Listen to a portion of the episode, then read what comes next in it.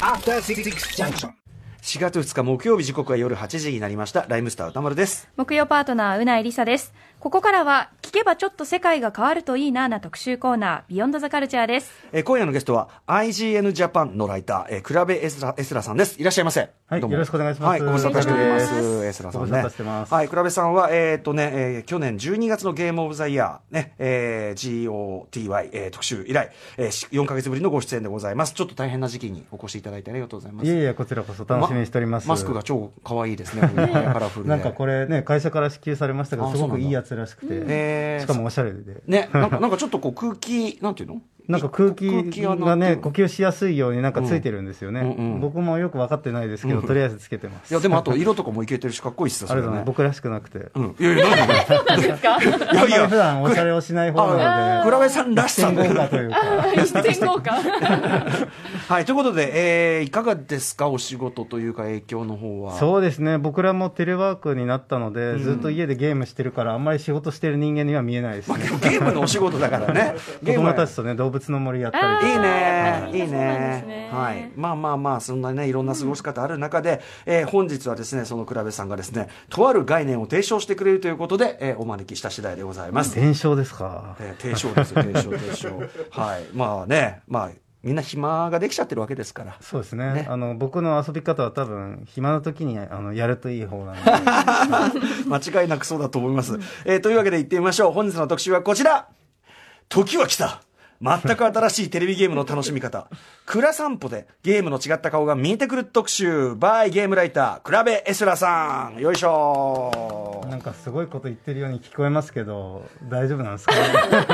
これ大丈夫かどうかやってみないと。どんなものなんでしょうか、ね、できるかなの精神でやってみたいと思います。はい。はい、ということで、えー、グランドセフトオート、あるいはね、ゼルダの伝説、ブレスオブワイルド、まあ動物の森とかもそうかもしれません。あともちろん、ね、これもクラベさんといえばシェンムーですけど、はい、とにかく、えー、技術の進歩と、えー、そのハードの大容量化によりですね、えー、広大でリアルなゲーム空間、要するにゲームの中に実際に空間が広がってるのは 3D 空間が広がってるような、で、それを自由に歩き回れるタイプのゲーム、まあもう人気を博してるというか、もう定番的にね。そうですね、今となってはね、オープンワールドとか言いますけど、大体もうオープンワールドメインぐらいの感じなんかもうね、基本ですよね。なってますよね。作るの大変らしいですけどね。やっぱ世界を丸ごと作る世界を作るわけですから。あと今、マップも広いですしね。我々当たり前のように遊んでますけど、何百人がね、何年もかけて作る。本当そうですよね。しかもその昔だったら、その例えば移動するときに、ちょっと労働が時間がかかったりするような時に、今もうシームレスに。ねロードなんてないですから。あれもだからうまい具合に途中でこう、あれでしょうね。うまく労働とかをこうするようなのを入れてるんでしょうね。そうですね。それでも大変らしくて、最初に長いじゃないですか。その立ち上がるまでが長くて、そこからは労働がなくなるんですけど、次の世代ではどうやらそれもなくなって、その最初も早い。プレイステーション5とかになれば。今そうですよね。新しいソフト買ってきて、さあやるぞと。よし、今日はこれで遊ぶぞって入れると、あの、それにね、最初の労働に1時間ぐらいかかっちゃって。まずダウンロードにものすごい時間かかります、ちょっとしかない時間がない場合は翌日に下手したらねなったりしますから、とかあと買うのがちょっと遅れてるとバージョンアップ版もやんなきゃいけないから、ね、あと思うとまだありますみたいな、トータルでもう本当に一晩かかるとかねあったりしますまあそのそれも実世代機だとね変わるかもしれませんけどまあとにかくそんな感じでえっ、ー、とオープンワールドねあの中に世界が広がっているというゲームがまあ今主流なんですが、はい、我々はこうした豊かな空間の中でじゃあ何をやってるかといえばもう相も変わらず昔のゲームと同じくですねまあ戦いがあったり。敵を切ったりね。切ったり、まあ、レベル上げ。ね、うん、ね。まあ、大して面白くもない雑魚戦をね繰り返したり、えー、あるいはまあそのマップをねどんどん広げていくとかあとその中に隠しアイテムがあるからそれを探すとか、はい、やってることが全然ですね、まあ、ゲームですよね。ゲーム、まあ、目先の何かこうゲインというかねそういうところを目指すということでやってることがあんまり進歩もしていないと。それどころかゲームをやって楽しく遊ぶというねゆっくり遊ぶはずが、うん、なんならもうこれ仕事じゃねえかみたいな。そうですね、うん、ものすごい作業感増えてまさに動物の森はもうとにかく仕事、ね、仕事仕事、うん、作業作業作業動物の森はだって借金背負わされてあれねタヌキに絶対騙されてる。でもだ騙されるのが楽しいみたいな、そういうゲームです。タヌキだけにねそこはねってことなんだけど、えー、ということでまあそのせっかくゲームやってるのにでもそういうねせかせかせかせか、えー、昔と同じような作業的なことをやらされてるばかり。大切な何かを見過ごしているのではないか。時には左スティックをこうグッと押し込んでいつもとにかく走ってる走ったりね、うん、あとなんかショートカットみたいな、はいはい、ね、ファストトラブルね。ね。そんなことばっかりやってますけど、うん、そんなことやりがちですけど、えー、左スティックを押し込む力をふっと緩めゲームの世界をあえて走らずゆっくりと歩きうまいこと言いましたね こう今までの会話に水増し感がある。ゲームの作り手たちと対話するのもなかなか良いのではないでしょうか。ということで新型コロナウイルスの影響で外出できない今だからこそゲームの中をテクテクと歩き回り、食事をし衣服を選ぶ、まあ、その要するに中で本当に生活する感覚、はいはい。はい豊かでのどかなゲーミングアクティビティ、えーこれはゲームライターのクラベエスラさんが提唱するその名もクラ散歩。それは僕が言ったんですかね。名前はね、ネーミングはちょっとね、番組的につけたかもしれませんけどね。ということで、まずはクラベエズラさん、えーはい何者なのか、改めてプロフィール、うなえさんからお願いします。はい、ご紹介します。クラベエスラさんはオランダ生まれ、ゲーム情報サイト IGN ジャパン所属のライターです。幼い頃からゲームに親しみ、中学生の頃にプレイしたシェンムーの主人公、葉月亮に憧れ武道の道へ。高校生から日本に留学し、武術の修行で海外を転々とした後、現在は日本を拠点に活動されています。ゲームをプレイする際には、いかに自分イコール主人公がそのゲーム内で自然な行動をするかというロールプレイを好んで楽しまれていまます。まさにこれが今日のね、メインテーマですね。はい。えーちなみにそのクラベさん昨年度ですね、えっ、と、12月ゲームオブザイヤーの、えっ、と、出演の際にですね、えーゲームオブザイヤー、要するに作品賞、アカデミーでいう作品賞、えーみたいな何が取るかというところで、えっ、と、ジニさんね、同じくゲームライタージニさんは、はいはいはいえーデデストランディングというね、おっしゃって、で、えっ、と、クラベさんは、まあ、赤狼と予想されました、フロムソフトウェア。そして、えー実際のところ赤狼だったわけですね。は。はいいえーということで、赤狼は実際、そこ、どこの点がそのゲームオブザイヤーにおいてそこまで高く評価された。そうですね、ちょっと今日のテーマとは違う話になってきますけど、うん。えっと、最初に言っとくと、なんか的中したって言われて、すごく嬉し い嬉しいんですけど、僕は取ると思ってたっていうよりは、取ってほしかったっていう気持ちで、えでそうなった時はすごく嬉しかったんですけど、うん。なぜそうなのかっていうと、そのバトルが非常に秀逸なゲームだと思うんですけど、うん。うん。あの基本的にバトルって言ったら、まず自分からこう、やーって言って攻撃しに行くじゃないですか、うんうん。でもこのゲームは自然とね、あの自分からまず相手を見る、相手の攻撃を伺う立ち回りになってきて、そこであの相手の動きを見切ったり、それから弾いたりすることを主体としたバトルになってるので、まだ攻撃すらしてないのに、もうここまで面白いっていうのが、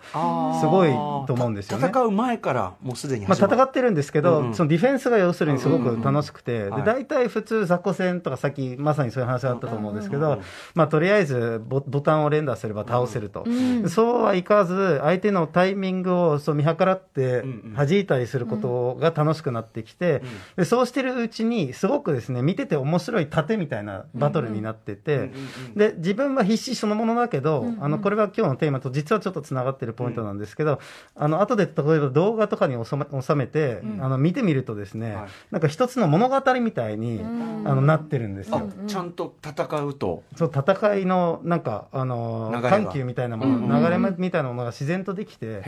なんか本当に映画のあのアクションシーンにあってもおかしくないような、あのバトルシーンになってるんですよね。つまりその、えっと、赤狼のそのゲームデザインがこうやって遊ぶとそういうこう美しいその縦の流れのようになるようにそもそもデザインされてるそういうふうにデザインされてるってことだと思うんですね。だからロールプレイ、こっちがしなくても、うんあの、勝とうとする過程で自然とロールプレイになっていくみたいな。自然とそのなんていうかな、要するにこうゲームする側が点を取るとかっていうその感覚でよりはゲームの一部になるというか、まあ、点の取り方が普通だとダメージを与えることだけど、これは体感ゲージっていうのがあって、相手を崩し続けると、あの大ダメージを与えられるようになるので、ん。ひたすら攻撃に行くんじゃなくて、相手の動きをかわしたりすることが大事になるようにデザインされててうん。うん。うん。うん、で実際にも真剣勝負ですよ。あの剣で誰かと戦った時にええ、ものすごい怖いじゃないですか。はいはい。いきなり切りに行かないですよね。うんうんうん。だからそこがあの赤色ではいきなり切りに行かないようなデザインになってるのが、うん多分あのすごくですねリアルな真剣勝負につながって、まあ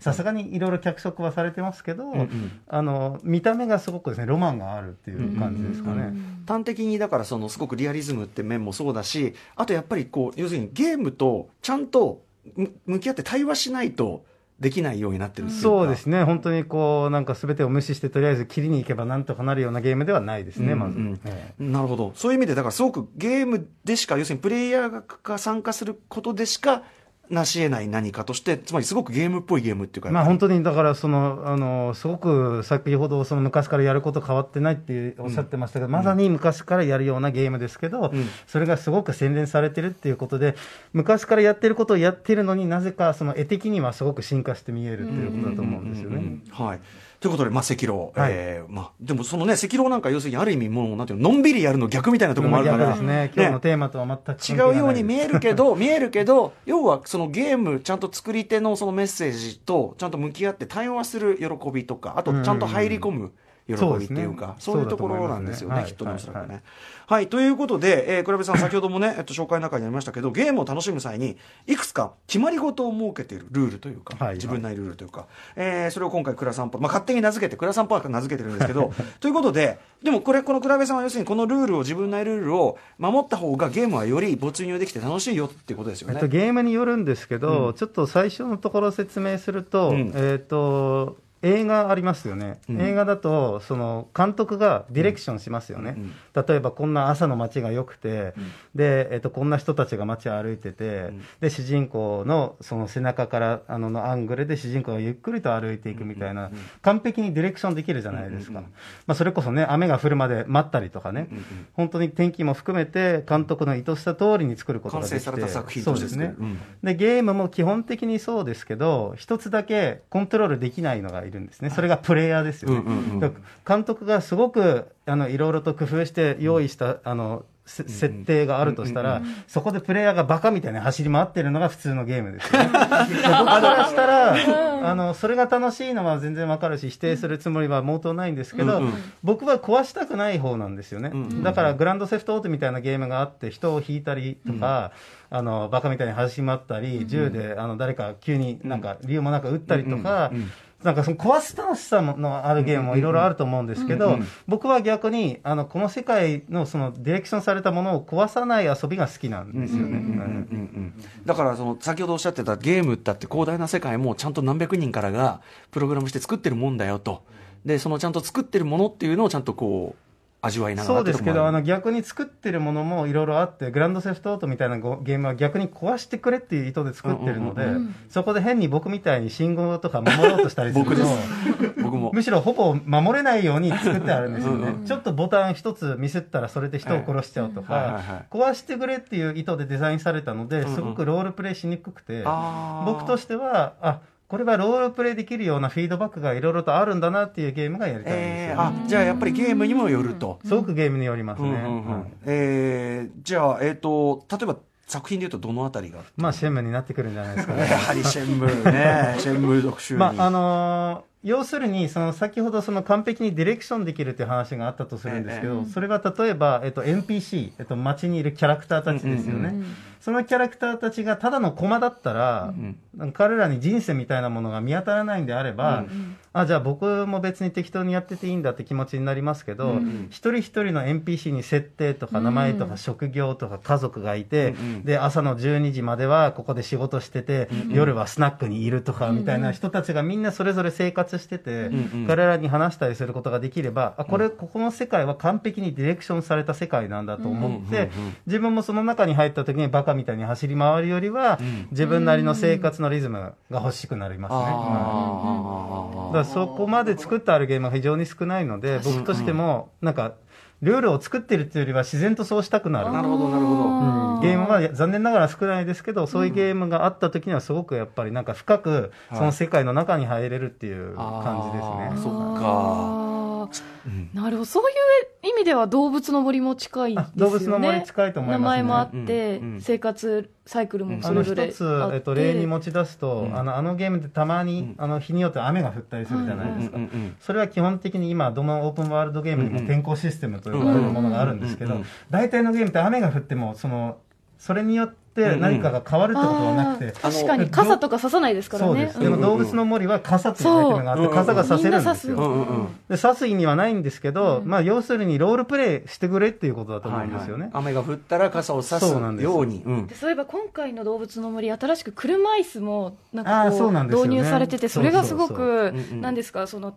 本当に車椅子で生活している方に寄り添ってうんうんうんうんっていうところがね高く評ね、価さそういうそうれてて方々が喜んでて、うん僕もそれは、まあ、動物の森っていうのはその最初からこういう主人公ですって決まってなくて自分なりにうんどういうやつになるのかっていうのを、あの考えてやっていくので、はい当然現実世界の自分の分身になりたいっていう人もいた時に、うんいろんな選択肢があった方がいいですよね。うんうんうんうんなるほどへえ確かにでもねあの雨降ったりしてもいわゆるこう打ったりするやつだとね、うん。別に、まあ、単に視界悪いなとかね、そうなんですね、まあ、もちろん視界が悪かったりとか、あるいはゼルダの伝説、ブレス・オブ・ザ・ワイルドとかだと、遊び的に雨というものを取り入れてて、うん。あの山を登れなくなってこう手が滑ったりとか、それはゲーム的なその雨による、えっと、その変化はありますけど、うんうんうん。なんかロールプレイ的に、例えば僕なんかは、あの雨が降ると雨宿りしたくなるんですよね。いやー。であのゼルダの伝説、ブレス・オブ・ザ・ワイルドのすごくいいところは、雨が降ると、うん。街にいるキャラクターたちもうん。慌てて家の中に入っていくんですよ。でそれがなくて、例えばいくらその細かく再現された街であっても、うんうんうん。雨降っても子供たちが楽しそうに外で遊んでたら、うんうんうん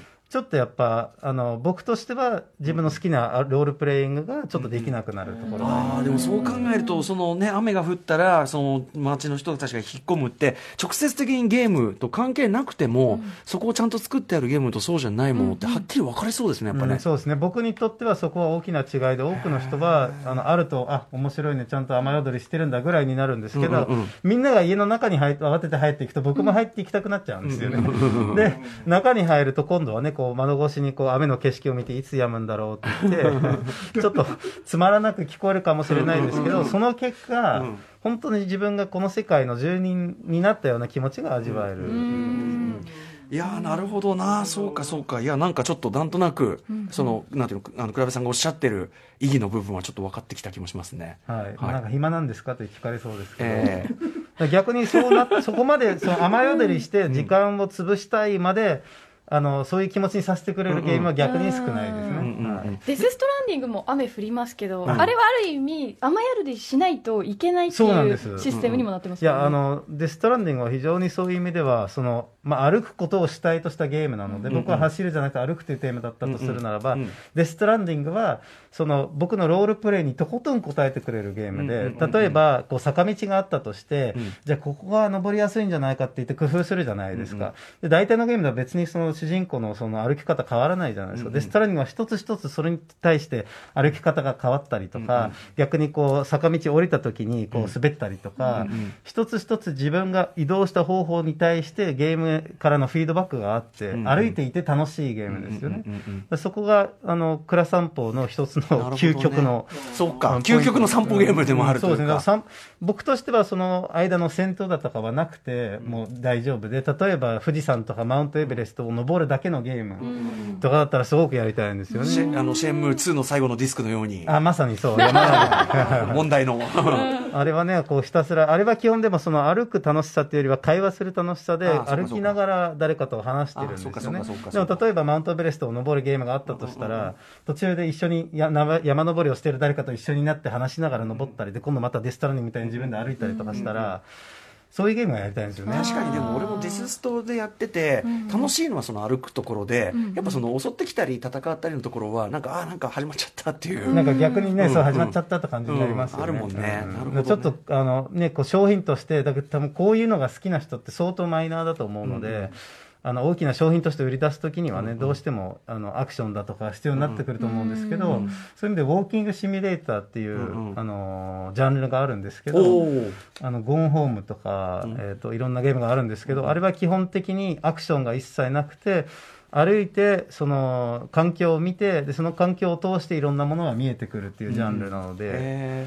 結構デストランディングはそのトリプル A のあの規模で作ったウォーキングシミュレーターじゃないかみたいに言われたりもしますね。ー。ちょっとねじゃあちょっとさあの実際のところこの「蔵散歩」がですねハマるゲームっていうのはなかなか限られるかもしれないから、はい。でも映画とかで考えたらやっぱりちゃんと没入できるようにもろもろの演出ができてて、だから没入できるってそういう演出のところって当然評価に関わってくるのに、やっぱゲームに関してはあんまり深くそこを考えてこなさすぎたかもしれないね。確かに。でもね、あれだけやっぱ映画よりもずっと作るのが大変だから、うんうん。で逆にあのそのちゃんと世界観として、これおかしいだろうっていうポイントがあると突っ込まれるので、うんね。突っ込むぐらいだったらもう少しそこもちゃんと遊んでほしいっていう気持ちそうだよね、うん。あの映画だったら普通に撮撮ってむと、ね、映ってるっていうだけで済むものが作ってるわけだから、わざわざ。本当だよね。はい。といったあたりで、えーじゃあ一旦お知らせに行ってですね、より実践的な蔵散歩、ね、はい。的な、えー、倉部さん的ゲームの楽しみ方を教わっていきたいと思います。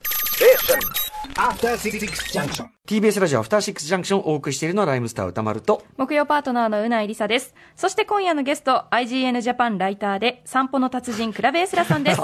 ゲーム内ねゲームの中でね。ゲームの中でね。はい。ということで早速クラベさんにまあ新たなゲームアクティビティクラ散歩の極意。でもだいぶそのなんというかなあの基本的な哲学の部分はなんとなくちょっと理解できた気がします、以前あのウィークエンドシャッフル時代に、えっと、放送作家の寺坂直樹さんという方をお招きして、彼はグランドセフトオートの中で、えっと、バスの運転手としてあの毎日時間通りにちゃんとね、あの市民の人々を運ぶという仕事に。ついていやそういうことですね、あの職業っていうのが、すごくあのロールプレイとつながるポイントで、うん。あの実在する職業を演じるゲームとか、すごくいいと思うんですよね。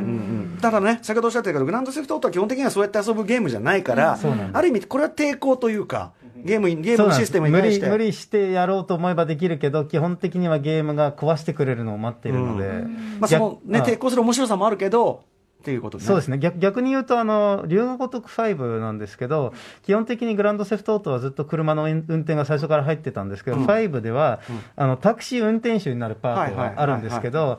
あのあれもそのバカ騒ぎとかじゃなくて、うん。あの本当にあの信号を守ったらプラスのポイントが入ったりとか、うんうんうん。あの左折するときにウィンカーをつけたりとうんうんかうん、非常にリアルなタクシーのシミュレーターが入ってて、はいはいはい。本当に自分がタクシーの運転手になったようなあの感覚にさせてくれるという意味では、はい。すごく秀逸なロールプレイで、逆に壊したら怒られるタイプのゲームなので、うんうん。そっちが僕は好きなんですよね。うんタクシーものといえばね、そう、クレイジータクシーとかもあったけど、です。でもあれはあれはでも暴れるやつだからね。そうなんですそうなんです面白いね。似たようなものでも、やっぱりその、逆にクレイジータクシーとかでも時間をちょっとそのあのハイスコアを忘れて、うんゆっくりと運転してみたり有有料運転手としてね。それも楽しいかもしれない。はい、ということで、えっ、と、倉散歩のね、極意を伺っていくわけですが、二部構成でいってみましょう。はい、前半では、蔵散歩をする上での心構えと、そこから見えてくるもの。そして後半では、倉部さんが思わず歩き回りたくなるおすすめのゲームをご紹介していただきます。はい。はいえー、ということで、じゃあもう早速行きましょうかね。はい行ってみましょう。蔵散歩の極意。それは、衣、食、住、そして人だ。はい、ということで、えー、まあちょっとまあ順繰りに聞いていきましょうかね。衣食住ねまあ衣食住が、の描写というか、ゲーム内描写が、ちゃんとしている方がいいっていうことです生よね。活の基本じゃないですか。うん、まあそれはそうだ。はいはい。まあゲームにもだからその、どの程度その精度でやってるかってなりますけど、まず、じゃあいいからいきましょうか。はい。まあ、あの、いいは割と説明しやすくて、うん。あの、衣装が手に入るゲームって、特にさ、昨今のオープンワールドではほぼ当たり前の機能で、うん。いろんな服が、こうね、手に入って自分のカスタマイズが自由にできて、逆に僕から一つき聞いていいですか、えええゲームですごくお気に入り、お気に入りの衣装を街中でゲットしたとするじゃないですか。はい。はい。そしたらどうします？え、お気に入りの衣装をゲットしたら、はいえ、着る。その場で？その場、その、その場、その場で、はい。で街で、外でゲットしてるんですよ。そその場で着替えるってまず NG なんですよ。でも、ほら、あの、だってみんな見てますよ。外ですよ。急に僕がここで脱いじゃう。ああ、そうか。ね衣装チェンジを、だから路上、あのさ、だから、路上で衣装チェンジはね。あの、洋服屋さんの中でチェンジするやつあるじゃないですか。あ、それはいいですよ。それの系統やつあそれはいいです。それなら OK それなら OK です。なるほど いきなりね、変身みたいなのあありますもんね。あ、そうです、そうです、そうですうん。タラララみたいなね。うんあれはちょっと、あの、逆にその、現実世界ですげえ、あの、いい服を買ったなって時に、うんあの、こう、家に持ち帰って着替えるのが楽しみだったりするじゃないですか。あ、最初、その最初に確かに。その感覚をゲームでも味わえる。じゃあ、あの、洋服屋さんの中で着替えるやつじゃない場合は、一旦隠れ家っていうか、あれに帰って、セーフハウスに帰って、そうです。そこで着替えると。かあ確かにと、あの、その、かっこいい衣装ってあるじゃないですか。でもそれが TPO っていうことがあるようにその場とちゃんと合ってるかどうかというのはすごく重要で、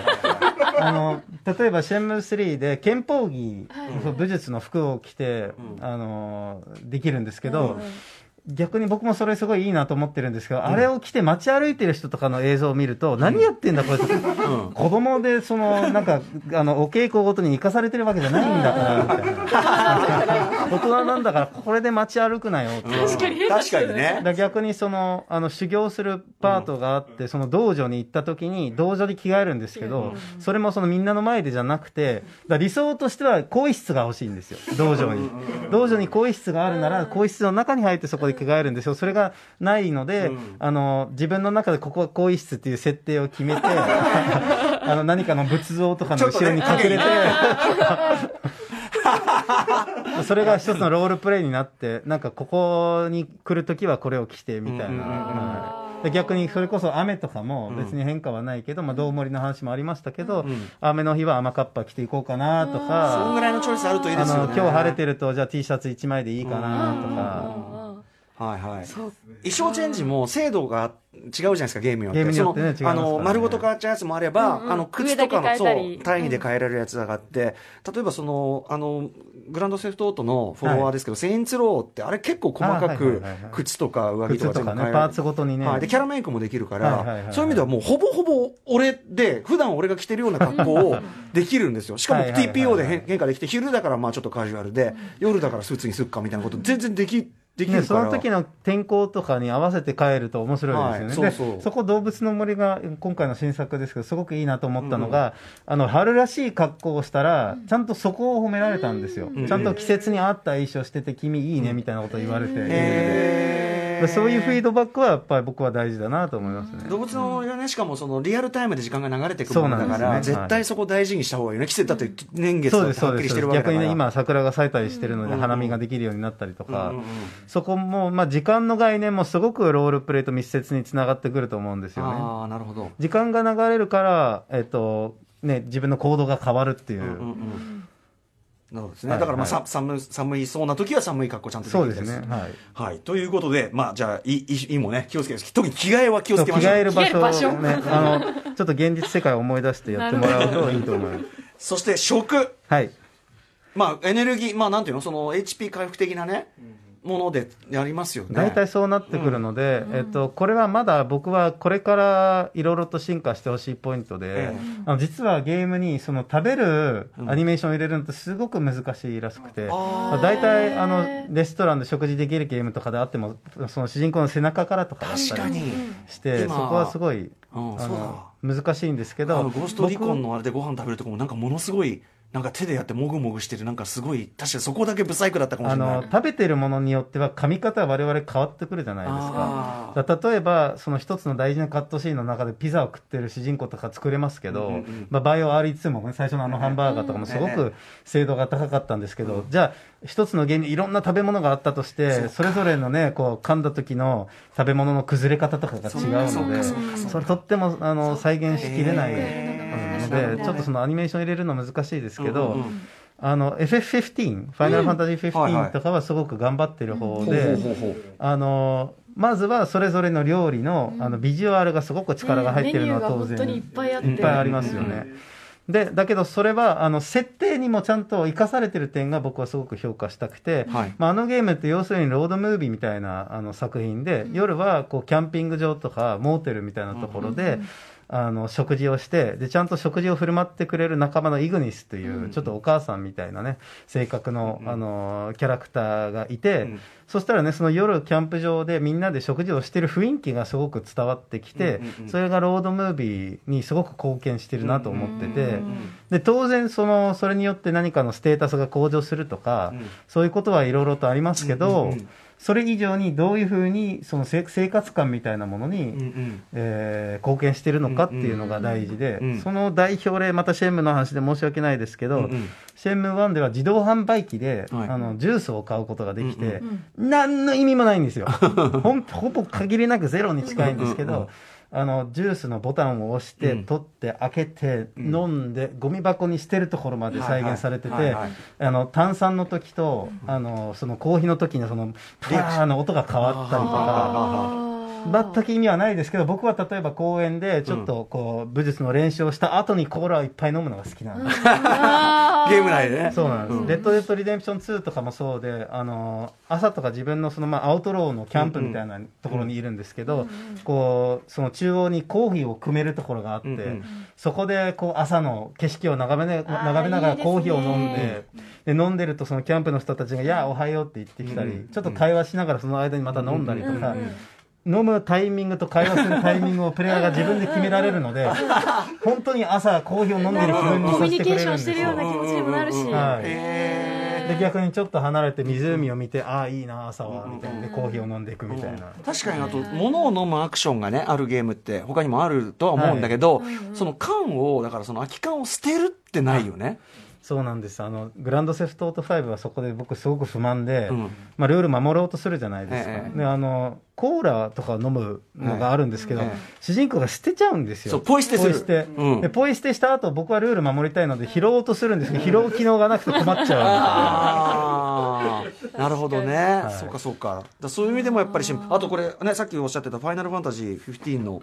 食べ物うまそう。いや美味しそうなんですよ。どれも。食の表現のこだわりえがこんなにうまそうなーゲームの中の食い物なかなか。この再現度は半端ないですね、うん。なんかあの発売前のイベンントで実際に、あのコックさんに作ってもらって食べましょうみたいなイベントとかもありましたけど。実際ねもちろんモデルにもしてるんでしょそうなんですね。でもちゃんとこうやって食べ物をちゃんと食べることでそれこそフード理論じゃないけど、仲間たちとのその絆感ってはい。当然リアルにね感じられてくるし、はい。えー食ってでもなかなかねそのいやそれこそそのねあのシェンムー3さ食べ物食べなきゃいけなくなったじゃないですか。ムステレはだからそこはだいぶ不満なんですよ、あのその先ほどその何の意味もない自販機でのジュースがいいと言ったんですけど、逆にあのシェンムス3ではそういうアニメーションはなくなってて、あくまでシステム的にご飯を食べさせられるので、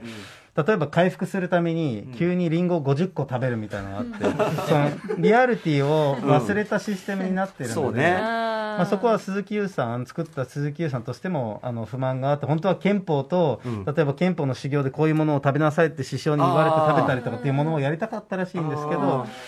まあ、そこはだから完全にシステムになってしまって、僕としてシェンムの良さってうんうん、何にも意味がないことがいいんですよ。うんうん意味がないからこそ自分なりに生活してみることができてうんうんうんうん、逆にただこれで回復できますよって言って飲むのは、一番僕ダメなのはうん、龍河如くとかにもよくあるんですけはど、あの、戦闘中に、あの、相手のあー。食べれる。はいはいはいはい戦い。ながらマカロニチ弁当食べてるやりますやりますやります。それはだからあのあくまで世界観じゃなくてシステムとして割り切って食べ物を使った例ですよね、まあ、あの、竜ごとくセブンのそれはもはや、ちょっとギャグの領域になってましたよね。あのですね、あの、うん。龍河如くセブンは幸い、セブンだけじゃないですけど、シリーズはギャグ要素が多いので許せるんですけど、ゲームとして面白いですけど、ロールプレイしたいかっていうと、龍河如く5を除いてちょっと難しいですね。なるほどね。そっか。まあ、食描写、だからある意味、ちょっとゲームの中の描写まあ、の。どうしてもそのゲームのシステムと絡みやすいので、みんなこう組み合わせちゃうんですけど、僕としてはゲームのシステムになってほしくないんですうんうんうんね。逆にあくまでこの世界観を描写する一つのものとして人間にとって食が非常に重要うんうんうんうんで逆に龍河如く5がうまいのがあれ5大都市うん。うんあの東京とか札幌とかで展開してそれぞれのご当地グルメみたいなものが紹介されるとかそういうものはすごく重要だと思うんですよ。ね。ここのあの逆にファンタジーだったらこのファンタジーの世界の中でひたすらシチューとかカレーとか食べてるんじゃなくうんて何を食べるのか知りたいからモンスターハンターとかもせっかく狩りをするんだったらなんか尻尾とか切り落として食べたいんですよ。逆になんでかあのモンスターをその狩り狩りに行ってるのかよく分かんなくまあ、なって武器製作とかの方にまあ、ね特化しちゃって特化しちゃってるから。あれだけ肉がいっぱい確かに確かに。あるわけですから、で逆になんかね肉はリアルなものを食ったりしてるので、そっか。ちょっと、とにかく食描写は、その、あの、咀嚼というかね、その、食べるところのあれも含めて、ちょっとまだ開拓。余地ある。ねモンスターハンターも当然その小さいモンスターをあの狩りに行ってそれをこうねバーベキューみたいに食べたりしますけどね、もっともっともっといろいろできるなって感じはしますね、はい。はい。えーということで、食。そして、銃、住む場所。はい、ここもね、あのやっぱその先ほどの話とつながってるんですけど、そのシステムとしてた例えばドラクエで回復するために宿に行って、でもあの生活のリズムが大事なゲームにおいて、うん。その回復するためじゃなくて、朝出発して夜帰ってくる場所みたいなものがあると、まあ、シェンムーとかレッド・デッド・リデンプションはそうですけど、そうなってくると、あの朝起きて、この道をたどって、街の中に入っていって、で夜になると、その道をもう一回、帰り道を歩いて、でファストトラベルとかがあると、それをこうスキップして、うん自分が朝どこから来て、夜どこに帰ってくるのかっていうのが分からなくなる。ので僕としてはファストトラベルをしないで自分の住む場所っていうのをはっきりと意識して、うん。でそこから毎日出かけてるんだっていう感覚みたいなものが欲しいですね。そうじゃあそのシステム的に ICM はねもう完全にそこ組み込まれてる。そうですねあれですけど、そうじゃなくてもう割とじゃあ例えばここを本当に仮にここがうちだとしてみたいな、はいはいはい。まあ、あのドラクエとか、まあ、もちろん旅するのが、大体のゲームは旅してるので、あの次の場所にこうどんどん行くわけですけど、そこであの宿をどういうタイミングで使うかというと、例えばあの体力があの満タンであっても、今、夜だよなっていう時に、あの寝たりします、ね。あそう。そんな使い方しかしたことない。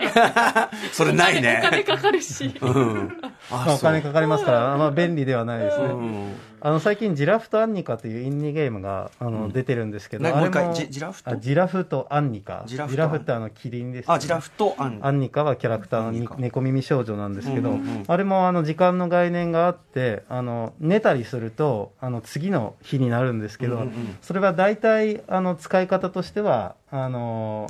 時間が進むと新しくできることが増えるので寝るわけですけど、僕としてはあの夜になるとそこで寝て、で朝起きると、このゲーム非常に珍しいんですけど、トイレがあるんですよ。でトイレの中に入ってあのトイレができるんですけど、大体ゲームにトイレあってもできないんですよね。まあデスストはねありましたね。デスストアありますけどね、トイレができるっていうのもいいんですよ、確かに。それもあの生活の中に入ってくるから、大切あんまないねでそこを変にあのシステムと組み込むんじゃなくて、ただできるってだけでいいんですよね。うんうんう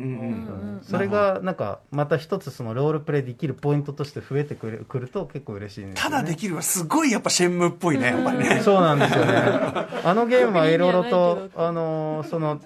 意味はないけれども、できることが、あん。の、多くあるゲームですね。うん。あの、時間の概念がさっき重要と言ったと思うんですけど、ジラフトアニカっていうゲームも時間の概念があって、んで、あの、ゴンドラに乗るパートがあるんですけど、ゴンドラは1日に1度しか来ないって言って、うん。で、その時間帯まで待たなきゃいけなくて、うんうん。退屈といえば退屈ですけど、いいところが、あのゴンドラが反対側からやってくるところがリアルタイムで見えるんですよ。あそうそうするとあこの世界はちゃんと動いてるんだっていう気がして、世界がちゃんと動いてると思って初めて俺もちゃんと動かなきゃってなるんですよ。ああそうかそうかそうか。逆にすごく冷めるポイントとして例えばよくゲームであるのがあの主人公が何かのミッションで誰かについていかなきゃいけないと、ついてこいって言って主人あそのその人が変にすごいゲームっぽく走り回るんですよね、でそれについていくとなると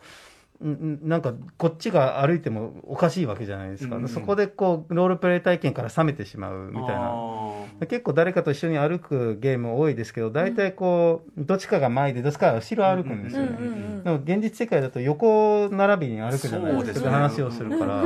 それも本当はゲームにもっと入れてほしいですよね。ー確かにね横並びでって難しいですあの新ね桜大戦がすごいうまかったのがそのデートイベントみたいなのがあるんですけどそのデートイベントであのこう横顔を見る視点からゲームが進むパートがあって。で確かに、まあ、カットシーンですけど、確かにあんまりゲームで用いられないんですけど、一人称視点で我々生活してますけど、そういう時に誰かと話してる時って、こうやって横を向きながら前を歩いてるような、あの視線になりますよね、はいはい。あれあの視線から遊ばせてくれるゲームとかも欲しいですね。ああ。そうか視線か。で会話会話もまだまだいろいろとできることはあると思うんですけど、大体あの典型的なゲームだと話しかけるとこっちのセリフは省略されて、うん。相手が何かをうんうん。なんか自分に向けてるかどうかすら、うん。よくわからない何かの感想をこぼしてて、うんうん。いやまず「あのすみません」っていうところから 入りたいわけですよね。でそしたら相手が何かをんうん。あの喋ってやり取りが発生してみたいなはいところが理想で、逆にこっちが街歩いてたら向こうから声がかかってきてもいいですよね。あのおいちょっと待ってみたいな。はいはいはい、スパイダーマンとかがこう、ふま、あのスパイダーマンこれあったじゃないですかこの、はいはいはい。あれ歩いてるとニューヨークの街歩いてると、まあ、やっぱニューヨークの人々が結構話しかけてきて、うん。で別に特にゲーム性と関係のないね。ちょっと会話があって、あれすごくスパイディっぽくてあ俺すあの愛されてる、あんたのや隣人だ。あの周りから話しかけられると、あ、あ、俺スパイダーマンなんやって思いますもんね。有名人みたいなね、うんこうね、あのかっこよくね、あの街中をこう飛び回って、えその後歩いた時に、あ、スパイダーマンだって言われたら、はちょっと嬉しいですよね。やっぱそこであのね他の今までのゲームだとさもうこんなにこの格好したやつがぴょんぴょんしてんのに、何にも感じないのか、君たちは。そうなんですよ、そうなんですよ。なんか全く反応しなくて、うんうんうん。最近物騒な世の中だな、みたいな。セリフが出てくるだけで、みたいな。うんうんうん。ちゃんとこ、僕が誰なのかっていうこと分かってほしいし、そのゲームが進むとまたその感想が変わってきたりするとなお面白いですよね。なるほど。ということで、まあ、衣食住描写伺ってきましたけど、そのタイトルにもありました、えー衣食住、そして人だ。人っていうのはそうなんで、これはキャラクターということ？まあそうですね、あの周りが、まあ、何回もさっきも話したんですけど、周りの人の生活がリアルであればあるほど、こっちもそのリアルに生活したいっていう気持ちが高まるわけですよね。はいはいうんうん。ちなみに、えっと、キャラメイクあるじゃないですか、あ今さ、はい。こうあの自分のキャラクターをこう、ええ。見た目とかを作れると、性別とかも含めて、はいはいはいあのまあ、僕はあのよく言ってるんですけど、まあ、寄せやすいから寄せると、スキンヘッドにそういうのって関係ありますか、えっとですね、キャラメイクの話は当然いろんなロールプレイの仕方があると思うんですけど、僕が最もロールプレイで魅力を感じているのは、あの知らない誰かになりきる体験なんですよね。うん。だ例えばその場合は固定した主人公、例えば FF7 だったらクラウドとか、シェンムだったら葉月亮とかっていう、あのクリエイター側が用意したパーソナリティがあった方が、自分がまだ知らない誰かになれるんですよね。で逆にキャラメイクはキャラメイクですごく面白いんですけど、大体いつも同じようなロールプレイになりがちなので。で、まあ、ものすごくねクリエイティブな人だったらいろんな設定自分で考えて毎回違うキャラクターになれるんですけど、そこまでするのは大体難しいので、あの小説みたいにあるいは映画みたいに何かの主人公の物語を描く上で、すでにすごくあのキャラクターが固まったキャラクターに「はいどうぞ君がなりなさい」って言われた時に、あ俺だったらこうするけど自分が今こういう、ね、ストイックな日本の武道家だからそんなきあの気軽に話しかけないよなこの人だったらとかっていう、あの自分がキャラメイクをした場合とはまた違ったロールプレイができるので、僕が興味を持っているのはなんか固定の主人公がいるやつですね。はい。その考え方だからすごく実は同じゲームって言っててももしくは同じゲームやっててもそういう作品性とか物語とかも含めた作品性をやっぱり味わいたいっていそうですね、僕は本当に一番ゲームしててよかったなと思う時は、やっぱ何かのストーリーを、あるいは世界観をあの体感してる時で、なんかそのゲームと映画や小説の一番大きな違いは、傍観してないで、自分がその物語に加わることができる、でその中で選択肢だとか、自分だったらどうするのかっていうことを決めることができて、でその時にやっぱロールプレイして、自分がその主人公に本当になりきった時の選択肢って重み重みが出てくると思うんですよね。一方でだから多分キャラメイクをよ自分に寄せたりとかして、はい。でやりたい放題やるみたいのは多分なんていうかな作品というより遊具的な遊び方っていうのかな。まあそうですね、まあ、でも、うん。あのキャラメイクして、自分が例えばクラブエスラとかになって、自分自身だけど、自分自身だったらこういう場合どうし、どうするのかっていうロールプレイもできないことはないと思うんですよなるほど。うんうんうん。ね。でもそれってもう知ってることじゃないですか。うんそこに新たな発見ってあんまりないので、自分が知らない誰かになった方が、多分なんかいろいろ新しい気づきがあるんじゃないかと思いますね。はい、えー、といったあたりでじゃあ、えー後半に行ってみましょうかね。第2部。蔵散歩にうってつけ。思わず世界を歩き回りたくなる作品ということでやっぱお話伺ってるとそういうこう蔵散歩的なあれにこうやっぱちゃんとこう答えてくれる作品とそうでもないやつがあるようなのではい。はい。はい。はい。えーぜひその蔵散歩に向いてる作品、はい。おすすめ伺いたいと思いまはい、す、それなんかあの入門編として、あの風の旅人はい。を挙げたいと思うんですけど、このゲームって基本的に環境だけで物語が描かれてて、あんまりこう、セリフとかは出てこないで、最初こう砂漠みたいなところで起きて、でずーっとあの後ろの方に山が見えて、それ以外あんまり何も見えないから、とりあえずそこを目指せばいいんだなって歩き始めるんですよね。であのここがすごくあのゲームならではの魅力だと思うんですけど、これもしも映画だったら砂漠の中を誰かがずーっと歩いてる何十分も、待機室でしょうがないです絶対、でもゲームって自分が歩いてるだけで楽しくなるんですよ、だからこうずるいんですよね、あの砂漠の中で歩くだけで、この体験が楽しくなるっていうのが、映画では絶対にできないことだと思うんですよね。そこがゲームでできるポイントの一つで、あの大体2、3時間で終わるゲームなんですけど、いろいろ途中であの道が険しくなったりとか、雪山になったりとかする、で逆に砂丘を滑り降りて気持ちよかったりするんですけど、その時に合わせて、えっと、そのキャラクターの移動速度を実はゲーム側がコントロールしてるんですよ。あのこれって逆にもしもここにあの例えばすごい雪山があって険しい道で、あの登るの辛そうだなと思うけれども、キャラクターが楽しそうに走り回ってたら雰囲気が壊されますよね、まあ、さっきもあの一番最初に話したんですけど、大体の人はそうしちゃうので、このゲームはそれができないようになってて、同じようにコントローラー傾けててもその雰囲気に合わせて、あのその歩き方が変わってるんですよね。そうかそうか。ですごくうまいのが最後の雪山で、あの歩くのが遅くなって最後はもう一歩ずつ本当に一歩に5秒かかるとかまで行って、その本当にあの凍え死ぬような体験をさせられて、その辛さみたいなものが直接伝わってくるんですよね。うんうんうんうん。うん。しかもそのねあの山を登るっていうのもこうテーマ性っていうかテーマ性があって、でそそこがあの自分がロールプレイしなくてもゲームがコントロールしてくれるので、うんうん。あの自然と味わえる体験だと思うので,、でそれがもしいいなと思ったら、うん。次は他のゲームではコントロールされないけど自分でちょっとコントロールしてみようっていう風の旅人の感覚気持ちを自分で。になるかもしれないなと。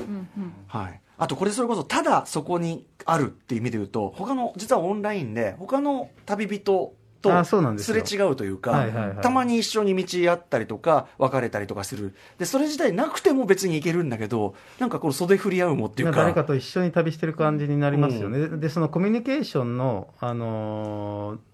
方法がすごい限られてて、なんか鳴き声みたいなものを放って、その鳴き声だけでこっちだよとか、おし意思疎通を、うん。それこそ本当にちょっと犬になったような気持ちが、バンバンバンバンあ確かに確かに確かに、うんそれをあのゲームで体験させてくれるんですけど、そういう意味で、ほぼ唯一僕がオンラインのゲームでいいと思えるもので、逆にあのそのコミュニケーションツールが豊富であれば豊富であるほど、周りが絶対作品を壊してくるんですよ。確かにすんげえディレクションされた美しい世界であっても、そこで、あの、今日マジで疲れたかっこ笑いみたいな人がいたりしただけで、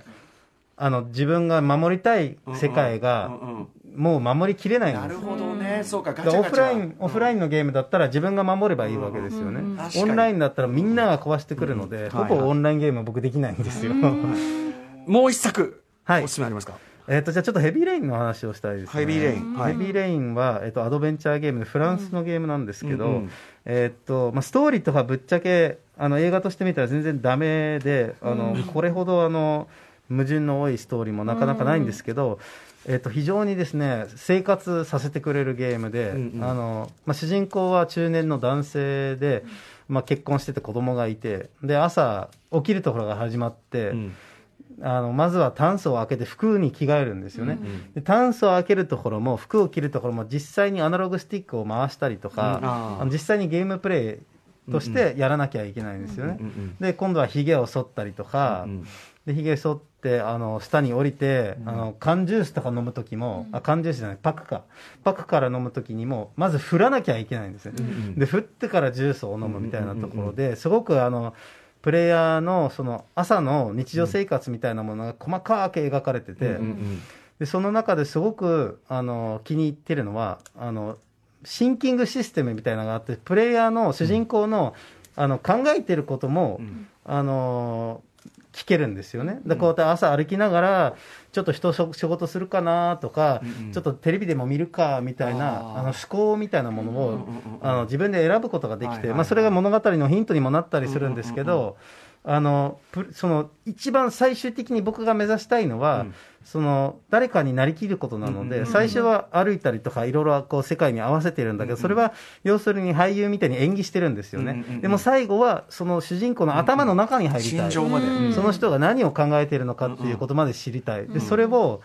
その、ね、さりげない朝の日常から始めて、あのその考えていることが分かるんですけど、後になって、すごく大事な場面とか、すごく緊張感みなぎる場面とかで、自分の指を切り落とすときとかに、あの切り落とすかどうか。切り落とすならどの道具を使うのかとか選ばなきゃいけなかったりとか、でその時にあの主人公の思考をあの読むと、文字が、あの揺れてたりとか、すごくその主人公の気持ちの中に深く入ったような作品なので、最終的にも本当にこの人が何を考えてるのかっていうところまで分かるゲームがあると、本当にロールプレイした価値があったなっていうことになると思いますね。ヘビーレインはちょっとそのストーリー的には突っ込みたくもなるけど、そね。システムとしてめっちゃいいと。システムとしてそうですね、なかなかその建築家ですけど、実際に建築家として朝仕事させてくれるゲームもないですから、でそれで子供たちが帰ってくると、今度庭で子供たちの相手をしたりとか、とことんあのロールプレイさせてくれますね、うんうん。ちょっとあの奥さんに、ちょっとお皿出してとかって言われて、うんうん。実際にあの お皿を取って、テーブルの上に置かされたりとか。うんうん。歯磨くのもね、上下させ歯磨いたりとか、そう僕はそういうのが、僕は逆にその指を切り落とす場面までいかなくても、それだけのゲームでいいんですよね。なるほど。ね、あの、ということで、ちょっとね、お時間来ちゃったんで、まとめに入んなきゃいけないんですけど、うんはい、ということで、えー、改めて、まあでもこれは時間がある時ならではの、こう、なんていうかな、ゲームをきっちり味わい尽くす。だから今、今この時期にね、そうですね、なんか絶対こんなの面白くないだろうと思ってる人でも、今だったら、ね、もしかしたらやってみる時間があるかもしれないですね。でもそれによってちゃんと入り込むことで、やっぱゲームの面白みがさらに倍増するわまあでも合わない人は合わないと思うんですよね、本当になんかこれは万人にお勧めしますみたいなうんうん。気持ちは僕になくて、まあ一つの見方というかね。あのそのゲームの世界観だとか、あのストーリーが好きな人は、ちょっとこういうふうに遊んでみると、もしかしたら面白いかもしれないですね。あとやっぱり今日すごくあのこの次ゲームやるときにそれを考えなきゃと思ったのはこのゲームはその作者はそのどどこをどう味わってほしくて作ったのかってことあんまそうです考えずに、ね、うん、逆にだからそういうロールプレイじゃなくて赤色みたいなアクションしてほしいとかってゲームで変になんか歩いてもおかしいわけですし、うんうんうん。逆にマリオとかでリアルな、ね、マリオオデッセイでニュードンクシティみたいな舞台があってそこでマリオとして歩くのかって言っていやマリオとしてそこで滝の上をピョーンとするのがマリオとしてのロールプレイだと思うので必ず全部歩かなきゃいけないとかってことはないと思いますけどこの場所はどこなのかそして自分は誰なのかっていうことをちょっと考えてプレイすることが僕はすごく面白いですね。なるほど。いやでも本当に作品に向き合うというかちゃんとそんな姿勢のこともちょっとなんか改めて教わった気がします。いやいやいやそんな。はい、いやねまあひ暇かっていうところもありましたけどただ、ただ暇なだけです。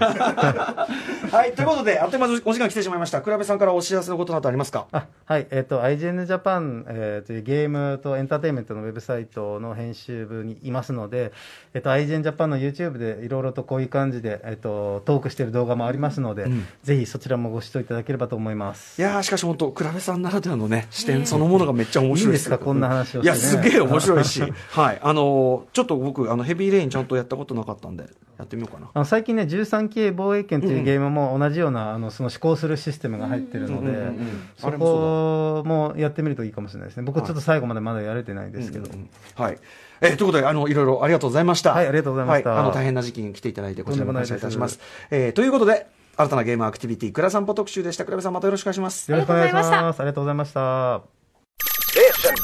After Six Junction.